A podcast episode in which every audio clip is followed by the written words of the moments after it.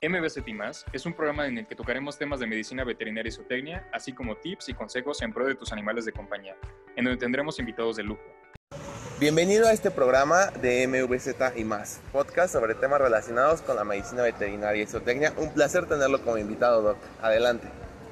Sí, mi nombre es José Ernesto Ayala González, soy de la generación 7781 una generación en la que creo que hay muy buenos médicos veterinarios, como el exdirector Luis Alberto Sarco Quintero, el doctor Antonio Verduzco, excelente en la cuestión de la microbiología, Francisco Basurto, la doctora María Masri, que fue su segunda carrera y que ahora se dedica a caballos, la doctora Páramo, que es indiscutiblemente una persona en, en la parte de la reproducción extraordinaria, y creo que así me podría yo seguir diciendo de muchos médicos veterinarios de esta generación. Yo estudié veterinaria por accidente porque este, estudié en una escuela activa y estuve en el Colegio de Ciencias Humanidades. Entonces cuando yo entré o quise hacer mi ingreso a la Facultad de Medicina, estaba cerrada esta, nos dieron la opción de poder estudiar mientras en alternativo veterinario, odontología y química, pues me llamó la atención, decía ir a los ranchos y empecé a estudiar veterinaria. Es una carrera muy, muy vasta, muy compleja, porque marca la veterinaria como la zootecnia. Si ustedes me preguntan qué es la zootecnia, todavía yo tengo mis dudas de lo amplio que es, lo interesante, que puede manejar aspectos desde arquitectura, aspectos de zoonosis, extraordinario. Y la medicina veterinaria, pues es extraordinaria porque es está encimentada en la farmacología, en la anatomía de los animales. Como saben ustedes, cada animal tiene un aparato diferente y, bueno, el caso es que estudié y sí eh, me costó un poco de trabajo en el quinto semestre, después de haber pasado genética, inmunología, que creo que la llevé con la doctora Aurora Velázquez que me costó extraordinarios y extraordinarios. Es una carrera que tiene seriación, entonces cuando pasas ese tipo de materias, tienes derecho ya a empezar a, ir a otras materias que antes era... A mí me tocó el plan de estudios diferente al que ustedes tienen. Antes era enfermedades eh, de los porcinos y medicina isotecnia de los porcinos. Eh, grandes especies que ahora no sé cómo se maneja. Abejas era optativa, eh, cambió muchísimo. Entonces sí lo pensé y, empezar a estudiar medicina fue medio complejo. Después, por azares del destino, pues hice otras actividades muy diferentes. Dejé pasar mucho tiempo y les voy a platicar nada más de la parte de la medicina veterinaria. En el año de 1999 estaba muy fuerte lo de la huelga, que quizá ustedes no, no, no, no lo llegaron a, a tener el doctor Luis Alberto Zarco fue ahí una persona, un líder en el cual luchó mucho con todas estas partes. Y yo le fui a decir que si me podía trabajar con él, él sería el director, soy su amigo y me dijo que sí.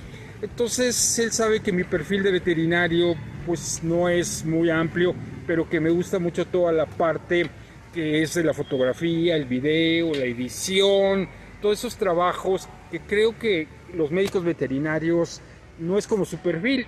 Entonces con él volvimos a reabrir la revista o el boletín informativo Linfobet, que antes lo llevaba el doctor Balcázar, Alberto Balcázar lo llevaba y no sé por qué razones no se llevó. Con el doctor Sarco volvemos, volvimos a hacer esta revista, tenía eh, un, equipo, yo era solamente la fotografía, esta la lleva todavía la que es la licenciada Virginia Galván, creo que ya es el número un millón de Linfobet, no sé.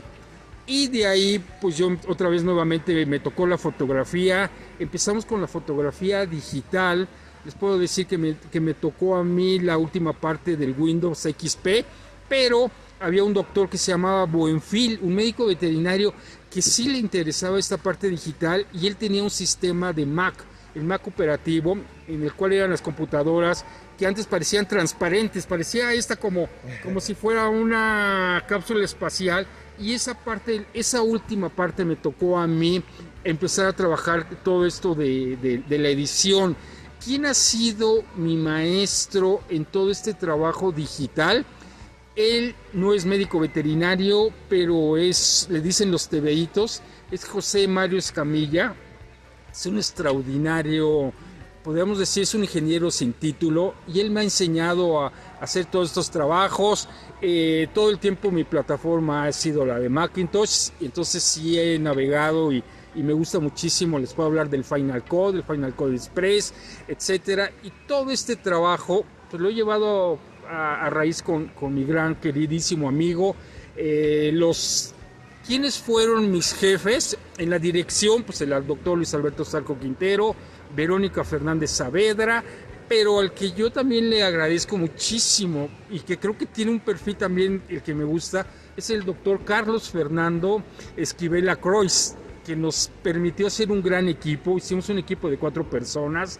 Llegamos a tener nuestra isla de edición. Hacíamos pods, este, no podcast como los que hace aquí este joven veterinario extraordinario. Pero empezamos a hacer cosas en Facebook, que es cuando estaba empezando esto. Muchas entrevistas y me ha tocado hacer muchas entrevistas de muchos médicos veterinarios que lamentablemente han fallecido. Eh, ahorita estoy eh, por decir, cuando está uno en la dirección de la Facultad de Medicina Veterinaria, pues conoces a muchísimas, muchísimas gentes. Eh, desde el año 2000 conocí al doctor Antonio Ordóñez, que es el dueño de laboratorios de la tía, el ungüento veterinario de la tía. Y pues finalmente yo decidí eh, salir de la facultad de la universidad para hacer un trabajo que estoy haciendo en las redes sociales, que si ustedes quieren buscarme en el dominio de www.circuloveterinariodigital.com, ahí me pueden encontrar en las redes sociales, estoy en todas las redes sociales, pueden ver entrevistas de extraordinarios médicos veterinarios y que ahorita el doctor Antonio Ordóñez me está dando la oportunidad de entrevistar a grandes jóvenes, jóvenes médicos veterinarios, como el propio doctor de podcast que está haciendo Miguel, él ahorita está empezando con estos podcasts, pero en 30 años o 40 yo sé que va a hacer unas cosas extraordinarias y se va a acordar de estos trabajos que, que empezamos a hacer y sobre todo pues de dejar una huella digital en la historia de la tecnología de la medicina veterinaria que si ustedes saben tiene más de 160 años en México y en América en el momento que puedan ir a la escuela de San Jacinto, que fue la primera escuela aquí en México. Después he querido hacer un documental, que a lo mejor lo hago con Miguel, y otra persona que, es, que me ha ayudado muchísimo, que es biólogo y que se dedica a toda la parte esta de la historia de la medicina veterinaria, es Rodrigo Merino Barba, que también debían, cuando tengan tiempo vayan a verlo allá en San Jacinto creo que es la persona que sabe más de la historia de la medicina veterinaria y queremos hacer un pequeño documental de la segunda escuela que estuvo en Coyoacán, en la plaza de Francisco Sosa. Entonces hay mucho trabajo y ahorita yo agradezco así, es un ángel, yo se lo he dicho, es un ángel el doctor Antonio eh, Ordóñez Mancera por este patrocinio y que me ha permitido desarrollar mi trabajo y que la persona que está interesada en todas estas partes digitales, entrevistas, pues podemos hacer equipo. Gracias. Muchas gracias por sintonizarnos. No te olvides de buscarnos en nuestras redes sociales. Estamos en Instagram como arroba medvetsu, arroba medvetzo, arroba ocapia-animals, arroba okapia-animals